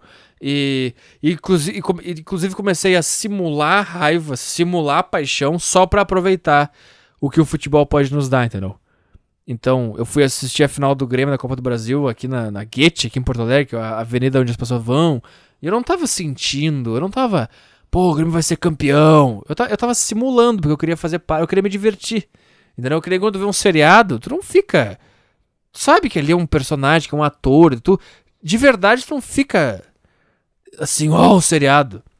Tu meio que simula. Tu se deixa enganar pelo seriado, pelos atores, pela, pela câmera, pela trilha. Tu, tu- assistir um filme, assistir teatro, assistir uma série é se deixar enganar por aquilo ali. Entendeu? Se tu parar pra pensar, tu vai ficar, puta, uns caras fingindo que eles são outras pessoas, lendo, eles decoraram um monte de texto, estão fazendo isso. Entendeu? Então hoje, eu, eu saí do extremo de fanatismo pro extremo de odeio futebol, e hoje eu, é só um negócio que eu uso pra me divertir, que eu, me, que eu, eu às vezes eu deixo o, futebol me enganar. Eu deixo, eu deixo o futebol me tornar um idiota porque eu quero. Inclusive, eu fico puto. Meio que simulando, porque eu quero ficar puto, porque é divertido ficar puto por causa de futebol. O que aconteceu aí? O, o Grêmio foi eliminado da semifinal do Campeonato Gaúcho aqui. E eu fiquei. Eu, fi- eu tive o princípio de ficar puto. Mas como eu tô numa etapa onde não me importa, eu, come- eu comecei a. Vamos ficar puto, vamos ficar puto, vamos lá. Comecei a dar fermento pra esse sentimento. E fiquei puto, me diverti pra caralho ficando puto. Comecei a me imaginar entrando no vestiário cagando os caras a pau. Fiquei puto, escrevi no Twitter. Eu queria entrar no vestiário do Grêmio agora e espancar um a um a pau. Mas nem queria nada. Eu tava me divertindo com essa minha ignorância, entendeu? Eu joguei um fermento naquele sentimento. Pra me divertir, não porque eu queria levar ele a sério.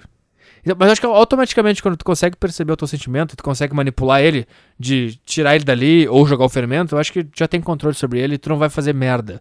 Tu não vai deixar afetar tua vida, entendeu? Tanto que depois eu nem lembrava mais que o Grêmio tinha sido eliminado. Eu nem sei o que tá acontecendo com o Grêmio hoje, por exemplo. Se tiver jogo da Libertadores, eu vou ver se o Grêmio perder, eu vou ficar, vamos ficar puto com essa merda. E aí eu vou ficar puto, vou falar mal do cara, esse lateral é um bosta. Porque é legal, porque é divertido. Foi assim, foi assim que eu. Essa foi minha caminhada no meio do futebol. Ah, tá gravando ainda essa buceta? Uma hora e dez, eu não sei se tá bom. Olá, Petri, eu não ia escrever nada, mas mudei de ideia mesmo. Foda-se! Pode me chamar de CG. Quer saber, cara? Isso aqui é uma outra coisa que pra mim. Isso- essa aqui é a minha regra. Eu vou dar uma nova regra. Não sei se eu já falei isso aqui. A nova regra da página do, do Facebook lá do, do Arthur Petri, tá? Você só pode comentar alguma coisa pode, que seja legal, elogio, é, complementar uma informação, fazer uma piada nova, blá blá blá, crítica, me xingar, blá blá blá. Você só pode. Você só pode escrever qualquer coisa na minha página se você tiver seu nome verdadeiro, sua foto verdadeira. Se você tiver nome fake, foto fake, é bloqueio. Tu pode dizer que eu sou o cara mais ticuro do planeta Terra e que tu vai me doar um milhão de dólares amanhã. Bloque se não tiver a foto e nome real? Mas como é e-mail, foda-se. Esses dias você compartilhou na sua página um vídeo que, de um rapaz no Altas Horas, onde uma mina fala umas merda muito louca enquanto ainda é usada por toda a plateia. Bom, meu caso é, compartilhei esse vídeo na minha timeline, como faria com qualquer coisa é, por algum motivo racional ou não. Eu dei alguma risada. O vídeo tem 10 minutos, tá? Eu sei qual é. Em menos de 5 minutos, uma mina a qual eu tenho uma amizade muito grande, gosto muito dela, e nós só não se pega porque ela é escrota a ponto de falar pra mim que não me vê como amiga, porém está em uma fase piranha de. Ah, cara, vai tomar teu cu. Pra engatar algo. Então, Foda-se, me fala. Eu quero saber quem falou do meu vídeo. Eu não quero saber se vai comer ela ou não vai. Ela veio falando mais merda que a mina do vídeo, falando que homem, quando fala de feminismo, vê como merda. Se não bastasse, me chamou no WhatsApp. Me chamo no WhatsApp, puta da vida, bostejando pela boca, dizendo umas merda do tipo: Você viu o vídeo todo? Por que compartilhou uma merda dessa?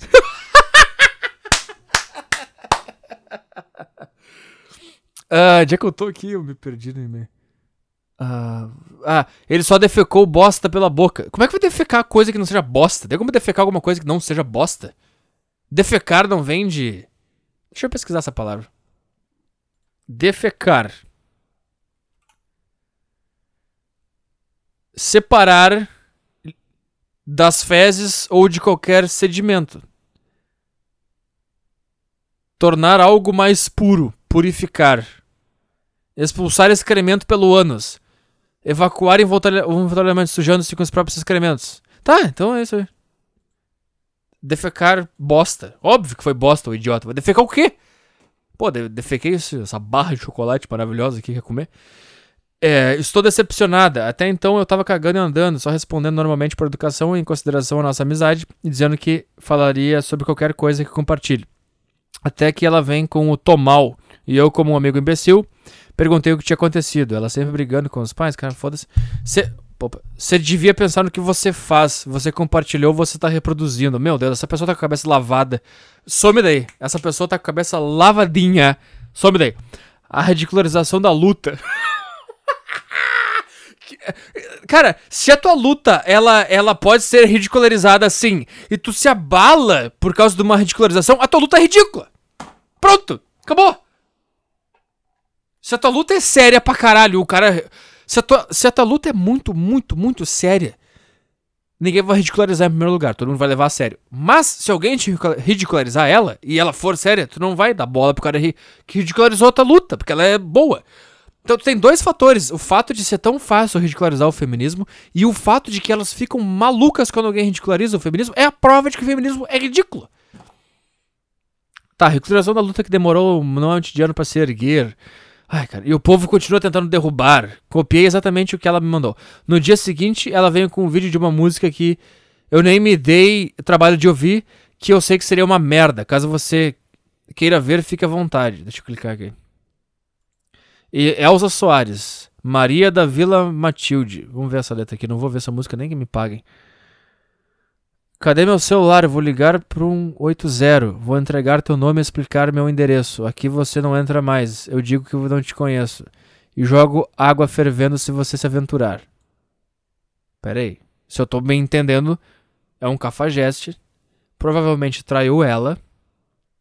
Ela ainda está apaixonada por ele. Ela tá louca pra que ele vá lá e dê um bago nela de novo. Com, aquele, com aquela sujeira de cafajeste que traiu ela, mas foi lá e comeu ela de novo. E ela tá dizendo: Ah, se vier aqui eu vou ligar pro, pra polícia, hein? Vou jogar água na tua cara. Vou dizer que eu não te conheço. Essa é o que eu tô sentindo aqui. Vamos continuar. Eu corro solto, o cachorro, e apontando para você eu grito. Pegues, giz, giz, giz, que isso? Eu quero. Por que, que artista é uma merda, né, cara? Olha, eles são tudo retardado mental. Eu grito. Peques, giz, pegues, giz, giz, giz. Que, que é isso, cara? Eu quero ver você pular, você correr na frente dos vizinhos. Você vai se arrepender de levantar a mão para mim. E quando o samango chegar. Engra... Sabe o que é engraçado também? A mulher independente, forte, o que, que ela tá falando? Que ela vai ligar pra, pro, 8, pro 80, que eu acho que é a polícia. Que vai vir quem vai resolver o problema? Um cara, né? Vai ser um homem. E quem que ela falou que? Ah, correr na frente dos vizinhos, né? Mais homens que vão te proteger desse cara, né? O idiota. É o idiota. Ah, os homens fazem não sei o quê. Quem que eu vou chamar pra? Ah, homens! Ah, homens, me ajuda! Não é um movimento ridículo. Não é um movimento ridículo. Eu sou forte, eu sou independente, eu sou foda. Pra que, que eu vou pedir tudo isso aí? Governantes de terno e gravata pra política que foi um troço criado por homens. Ai, cara, vai, vai te contar uma coisa, cara. E quando o Saramango. Será que é esse aqui? Saramango. O Saramango, deve ser um cara. Chegar, eu mostro o roxo no meu braço, entrego o teu baralho. Mas o que, que é isso, cara? Por causa de um vídeo que tu compartilhou, ela tá. Essas pessoas tão tão maluca, cara, que ela. O cérebro dela transformou um vídeo que ela não gostou em uma agressão. Por isso que ela, por isso que ela se identificou com essa música. Tá entendendo a demanda que a gente tá criando por racismo, por homofobia e por violência contra a mulher? A gente enfiou, aliás, a narrativa enfiou igual abaixo essas menininhas de merda que existe agressão, que o homem é machista, que o homem bate, que o homem é suprador, que isso acontece todos os dias, o homem violenta a mulher. E aí elas ficam quase que querendo, como taradas, para que isso aconteça com elas também. Porque elas querem provar que isso acontece de verdade, porque a realidade delas tem que se confirmar. Isso não acontece, então o que, come que começa a acontecer? Elas começam a pegar qualquer coisa que agrida elas uh, mentalmente, ela vai interpretar como se tivesse sido agredida de verdade. Pra, pra, pra realidade dela fazer sentido. Então é isso que tá acontecendo aqui. Ela te mandou essa música porque tu compartilhou um vídeo.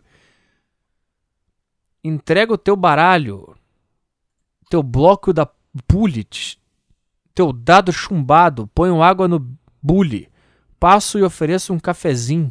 Você vai se arrepender de levantar a mão para mim. E quando tua mãe ligar, eu capricho no esculacho. Digo que é mimado, que é cheio de dengo, mal acostumado, tem nada no kengo. Deita, vira e dorme rapidinho. Ah, tava acabando a letra, mas não podia faltar a desqualificação sexual. Não podia faltar. Deita, Vita, você vai se arrepender de levantar a mão para mim. Sei lá, cara. Sei lá, bicho. Sei lá, bicho. Sei lá. O que, que tem a ver uma coisa com a outra, cara? Vai tomar no teu cu, que mulher histérica do caralho. Dizendo o quanto o movimento é foda, que eu tinha que ver isso, sei lá. Ela é tipo uma mina de movimento LGBT que só vê essas coisas, só ouve Pablo, não sei que porra é essa uh, fica exaltando o quanto ela acha do movimento, se acha pra caralho só porque é só movimento, não tô entendendo, ou porque é bi, curte mina, sei lá. Esse dia serviu pra reforçar na minha cabeça que você fala sempre eu nem, me- eu nem quero acreditar. Feminismo, é um monte de mina chorando pra conseguir o que quer. Ainda não encontrei com ela pra ver se ela vai bostejar na minha cara sobre isso. Espero perder a amizade. Espero perder a amizade. Nem nada. Mas não consigo. Tá, cara. Sei lá, foda-se. Foda-se, foda-se, foda-se, foda-se. Cagou no final do e-mail aqui. Ficou chato. Escrevendo esse e-mail, eu percebi que quase quebrei o teclado por ódio de, de estar o fazendo. Queria por meio desse mandar ela se fuder muito mesmo, só não mando na cara dela porque ela vem com Deus te ouça. Mas pra me pegar e deixar eh, essas. Não tô nada, cara. Por fim, em geral, eu tenho um pensamento bem parecido com o teu sobre essa merda toda. Dis discordo de uma de uma par de coisa, mas em geral não posso dizer que você está errado. Meu Deus, o que que isso está acontecendo, cara? No começo eu achava suas ideias pesadas até perceber na real. Ah, você tá falando a verdade da nossa cara, sem dó nem piedade, doa quem doer, enfim, não aguento mais escrever essa merda, perdão. Pau no meu cu com essa merda toda, tchau. Tá, tchau. Uh, meu Deus, foi difícil aqui. Tá, eu acho que é isso aí, cara. Eu não sei. Eu não sei, eu não sei. Eu sempre fico mal, porque eu termino o podcast. Passa uma hora e vinte. E eu não. E não aconteceu nada. Eu não fui. Não foi. Aí os caras vêm. Ah, não, para de falar que não foi legal porque foi. Mas não foi. Sabe que não foi. O que, que foi hoje? Fone. É. O é, que, que foi o início? Fone intra-auricular. Mas vai te fuder com esse assunto. Vai tomando teu cu. Ah, parece que tá com um pau enfiado no cu. Tem que fazer uma cirurgia pra tirar o fone pra falar com uma pessoa na rua. É esse teu assunto? Depois eu falei do quê? Do pitaco do gufo. Teoria sobre por que que os novos machos aí, os novos homens, os new males, deixam a barba crescer. Porque nerd, que é beta, se mete num troço alfa. Essa é a minha teoria. Esse foi teu assunto de hoje. Foi meio bosta. Foi meio bosta. Foi meio bosta. O que, que eu vou fazer? Foi meio bosta. Mas eu, eu tô preparando. Isso que é foda. Agora, olha o que tá acontecendo na minha cabeça. Eu fiquei mal por causa da qualidade tenebrosa desse podcast. Eu duvido que uma hora e vinte alguém esteja aqui ainda. E eu comecei a pensar: não, não, não, não, não. Mas sexta-feira lá no show eu vou fazer um troço legal. Ah, eu vou. E aí eu comecei a falar que eu vou fazer um troço legal pra você ir lá me ver. Aí eu já pensei, não, mas eu não tenho condições de fazer um negócio legal sexta-feira. Por que, que eu, eu vou mentir? Aí eu vou me fuder de novo. Aí na sexta-feira, dia 2, que eu, eu, vou, eu vou ficar prometendo que vai ser legal, eu vou lá e é uma merda. Aí eu vou falar, não, não, não, mas sexta-feira no podcast vai ser bom. Porque daí eu vou contar disso aqui. E aí vai ser uma merda. E eu vou pra sempre assim. Pra sempre assim, pra sempre assim, pra sempre assim. Tá? Cara. tô fazendo aqui? Esse microfone não para de mexer, cara. Tá, cara, por mim é isso. Para quieto. Para quieto. Tá? Ai, cara, que tristeza, cara. Sempre que acaba o podcast, eu fico mal. Bota mal nisso. Ah, sei lá, cara. Eu, eu, tô, eu acho que eu tô meio perdido, eu ainda não sei. Eu não sei mais o que, que é esse podcast. Eu não sei mais se eu tenho que falar as piadas que eu pensei durante a semana aqui, como eu sempre fiz, e que é o que deixou ele interessante, ou se eu não falo elas pra falar lá pros caras que forem ver. Porque, por que, que eu vou falar aqui e eu vou falar sexta de novo num bar pra uns caras que já ouviram? Por que, que eu vou fazer isso? Sabe? Ou, ou eu devia. Ou eu devia manter a, a dinâmica assim, de ele ser um troço da semana, assim. Tá, vou discutir comigo mesmo aqui, foda-se, você vai ficar ouvindo. Arthur. Ou tu pode fazer um programa normal, falando o que, o que tu fala, mas sem as, sem as conclusões dos raciocínios que tu criou durante a semana, para juntar pro material, tá? Isso, é isso, isso tu pode fazer. Isso segue fazendo. Mas agora tu tem que bolar uma, um jeito de o programa ser interessante pro cara que tá ouvindo. Não pode ser só tu falando uma coisa que não tenha um impacto. Tem que ter um impacto. Não pode ser uma coisa vazia. Que nem foi hoje. Entendendo? Tem que ter uma coisa que o cara pensa assim, putz, olha aí. Tá. Vamos, vamos botar esse acordo aqui na mesa. Tá, isso tem que ter. Isso é bom de trabalhar com. No lugar que eu tô trabalhando, a gente tá sempre tendo essas conversas sobre um negócio que a gente tem que fazer, daí tu começa a pensar, começa a tra trazer essa dinâmica pra tua própria vida. Tá, isso aqui então é isso que a gente vai fazer. A segunda, o e-mail, os e-mails eu acho que é legal. O e-mail mantém que é muito legal, é material novo que, que acaba vindo pro podcast, não preciso usar tanto a minha cabeça. Eu tenho uma influência externa, daí tá, isso é legal também. Talvez começar a trazer mais reação de vídeo. Mais notícia que tá acontecendo dessas bosta aí. Não, um troço economia, você não sei porra nenhuma.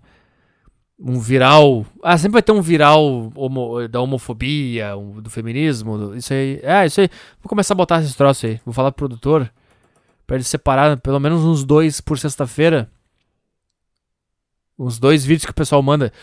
O pessoal manda muito é, texto para se irritar, vídeo para se irritar. Pode mandar. Pode mandar bastante essas porra aí pra eu reagir e tal. Isso é bom. Tá, daí a gente, a gente fica mais um programa mais midiático, assim, e menos intimista. Ele vai ser intimista na hora do e-mail, porque daí eu vou me relacionar com o cara, eu vou dar uma dica de vida e tal. Isso vai ser intimista, mas o assunto geral não vai, vai ser intimista como ele era antes. Ele vai. Ele vai ser lá na hora, você vai me ver fazendo um negócio intimista. Tá. Tá. Mas eu acho que tu tem que dar uns, uns lapos, de, lapos, uns lapsos de intimidade aqui dentro ainda pra tu. Porque é isso que tu. É assim que tu chama o cara a vir, a vir te ver. Quando tu é. Quando tu abre o teu íntimo. E aí tu se identifica com aquele cara que tá ouvindo. Porque ele também tem aquilo ali dentro. Ele também queria tirar aquilo ali dele. Aí tu tirou, daí ele se identificou. Tá, tu tem que. Tá, eu acho que eu tô me entendendo aqui. Você curtiu esse meu monólogo? Esse meu monólogo. Tudo foi um monólogo nesse podcast. É um podcast onde só tu fala. É um monólogo desde 2013, ô idiota. O cara, o cara falou como se fosse só um final, fosse um monólogo. Você gostou dessa minha conversa interna? Na verdade, é tudo uma conversa interna, né? Sei lá, cara. Eu tô me enrolando porque eu tô tentando salvar o podcast que foi uma bosta de novo. Até. Até. Até. Merda! Até sexta que vem. E sexta que vem é o show. Vai lá, cara. Vambora lá. Eu não posso deixar de dizer, né? Que vai ter outros comediantes aí. A galera da comédia do Rio Grande do Sul vai estar tá lá junto comigo, né? A galera descolada. Ai, cara. Cara, tu não me faz te encher de soco. Eu não vou fazer isso. Você tá me ouvindo? Eu não vou fazer isso. Eu só tô. Ai, cara, o fato de eu ter que me explicar e o fato de eu ter que discutir com um cara que se diz comediante já é um negócio que eu fico, não é comédia, então. Tá entendendo, cara? Um, um cara que tem um espírito de comediante, ele ia ver o que eu fiz e ele ia bolar um troço completamente despretensioso, sem ego e sem nem pensar nele. Ele ia bolar alguma coisa para falar, uma frase, para falar para mim ou pra falar na hora lá. Ele não ia ficar, ai, tem que botar o meu nome no cartaz, tem que avisar que vai ter outras pessoas. Sabe? Esse já começou errado, cara. Já começou errado. Já começou errado. Tá, vamos lá, se encher de soco na cara. Cheira cocaína. O quê? O que, é? Não dá pra cheirar cocaína? Cheirar o quê? Eu não tô entendendo o que tá falando. Tu quer cheirar o quê?